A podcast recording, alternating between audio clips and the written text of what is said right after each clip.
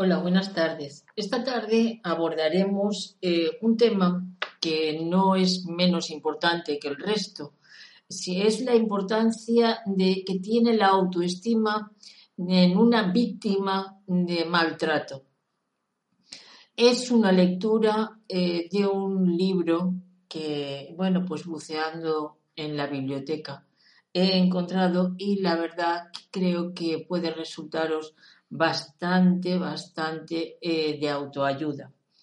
Y eh, comenzaremos diciendo que la autoestima es aquella importancia de desarrollar la confianza y el respeto por uno mismo. Es la autopercepción del fracaso, de la inutilidad o de la inseguridad o la no apreciación o valoración de uno mismo que se va enraizando cada vez más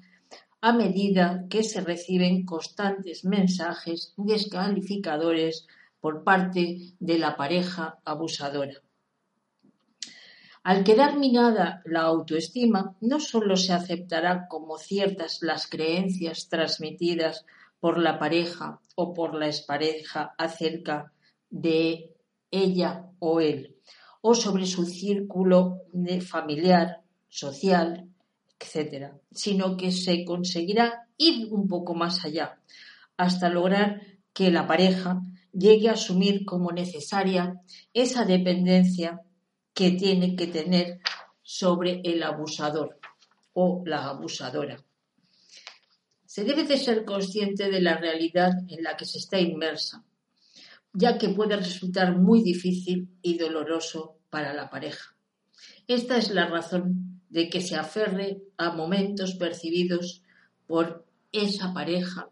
que hayan sido agradables, a recuerdos del principio de la relación. Eso creo que en varias ocasiones os lo he mencionado, que eh, piensas qué bonito fue el comienzo. Sin embargo, eh, bueno, pues el dolor eh, que luego nos lleva a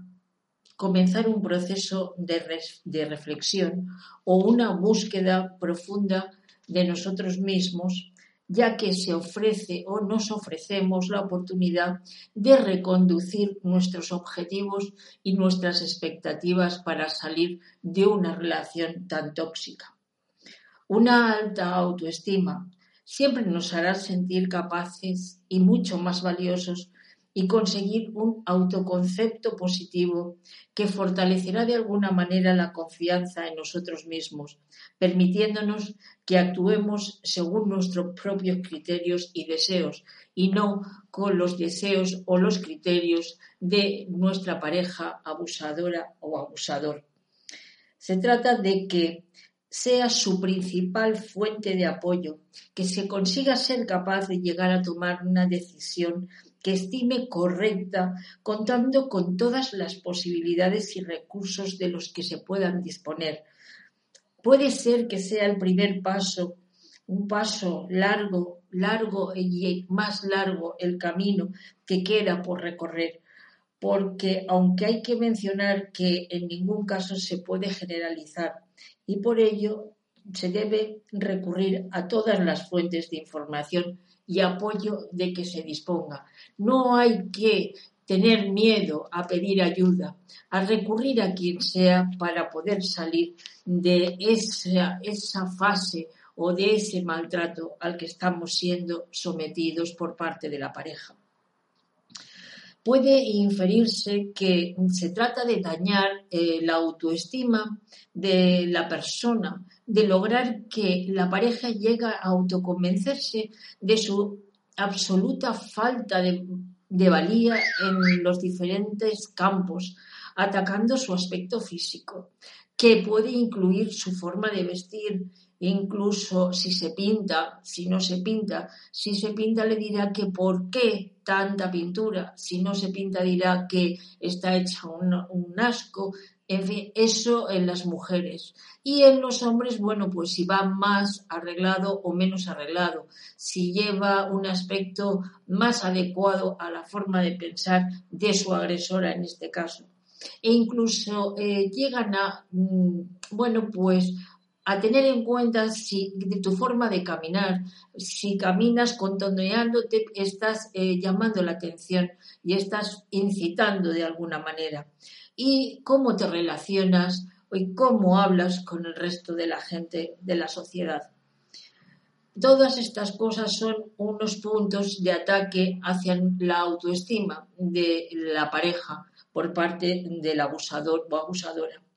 Atacar la autoestima es minusvalorando el juicio, la capacidad crítica, las opiniones y las ideas de la pareja, llegando a aceptar las del agresor, lamentablemente.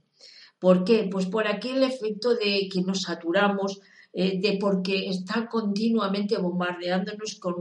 unos mensajes eh, que no son subliminales, sino que son ataques, mensajes con ataque, con un y, y, muchas veces pues lo que hacemos es para con el fin de no tener esa saturación lo que hacemos es eh, bueno pues eh, aguantar todas esas cosas para evitar muchas veces las discusiones también se trata eh, la autoestima de infravalorar la capacidad intelectual y la valía profesional que pueda tener nuestra pareja. Hemos oído cuántas veces aquello de que tú sabrás si vales para eso o tú sabrás qué es lo que sabes hacer. También se pone muchas veces en tela de juicio la salud mental, dando por hecho que tienen algún trastorno la pareja, ya sea psiquiátrico o y le hace creer que eh, bueno pues que debe consultar con algún tipo de especialista porque él o ella, eh, el agresor o, abusador o abusadora, eh, consideran que bueno pues que debía de ir a un psicólogo o un psiquiatra para que le diagnosticara porque siempre ya utilizan la, la muletilla que hay, es que tú parece ser que no estás demasiado bien. El maltratador siempre critica gestos y comportamientos, así como los gustos, las aficiones de cualquier, de cualquier actividad con que disfrute su pareja, sea cual sea, porque eh, incluso eh,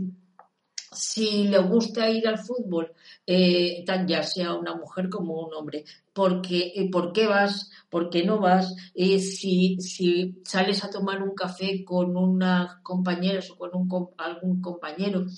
vamos a ver, puede ser una zorra, puede ser un don Juan, depende, depende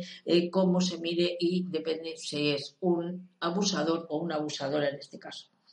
ignora eh, y desprecia cuáles son los sentimientos y las emociones de su pareja. Acusa de hechos inciertos como por ejemplo las infidelidades, que eso también os lo comenté eh, con lo de la celopatía. Cuestiona cuáles son los logros y bueno, pues los logros y de qué manera ha obtenido, por ejemplo, en, el nivel laboral, cómo ha podido conseguir o cómo ha podido obtener un trabajo o un ascenso en su puesto laboral llegando incluso a atacarlo de que posiblemente haya ascendido porque haya sido capaz de acostarse con su jefe o con su jefa, o entonces eh, puede la si es una mujer, la tacha de zorra. Eh, infravaloran de alguna manera eh, bueno, pues que no se ocupe de las tareas que debe de ocuparse, como puede ser, eh, bueno, pues en la colaboración, eh, si eh, la maltratadora o la abusadora es una mujer, pues mm, acusará o estará dando señales a su pareja, diciéndole que no se ocupa ni le ayuda a hacer las tareas rutinarias del hogar y al mismo tiempo incluso puede culpar de la forma de educar o de la forma de consentir a los hijos. O sea que eh, si es eso siendo varón, siendo mujer, lógicamente el abusador, bueno, pues dirá que no se ocupa como debe de las tareas familiares y que está malcriando también a los hijos y que no ejerce su función y su valía como, como madre en este caso. Siempre tratarán de atacar a la familia de su pareja y a los amigos de la pareja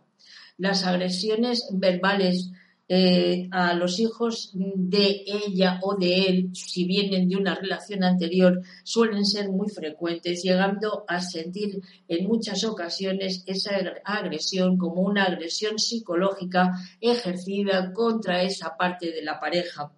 porque eh, pueden decir es que tu hijo se pasa el día tumbado en el sofá y ni siquiera es capaz de colaborar en las tareas de la casa, es que es un vago, es que es lo tienes muy consentido exactamente lo mismo, eso lo puede decir un hombre y lo puede decir una mujer de la misma manera. Y como bien sabéis y como bien hemos comentado en muchas ocasiones, los psicópatas o los narcisistas, los abusadores en este caso, eh, sabemos y hemos hablado de que tienen a nivel sexual, suelen ser muy promiscuos, pues eh, en el terreno sexual siempre realizan comentarios que son hirientes y bueno, pues suelen utilizar aquella frase de ni siquiera me lo paso bien contigo. Además, tú ni siquiera me das lo que, por ejemplo, puedo encontrar por ahí. Eh, ignora su estado físico o anímico y cuáles son las necesidades y deseos de su pareja. Sabéis que los narcisistas incluso eh, niegan el pan, el agua a nivel sexual de su pareja. Y creo que para no agobiaros más en el día de hoy, lo vamos a dejar aquí y continuaremos, mm, bueno, pues si puede ser mañana. Eh, mientras tanto, eh, disfrutar de la tarde, de lo que queda de tarde y bueno, que paséis una buena noche y que tengáis unos felices sueños. Hasta mañana y que lo paséis, repito, muy bien. Gracias.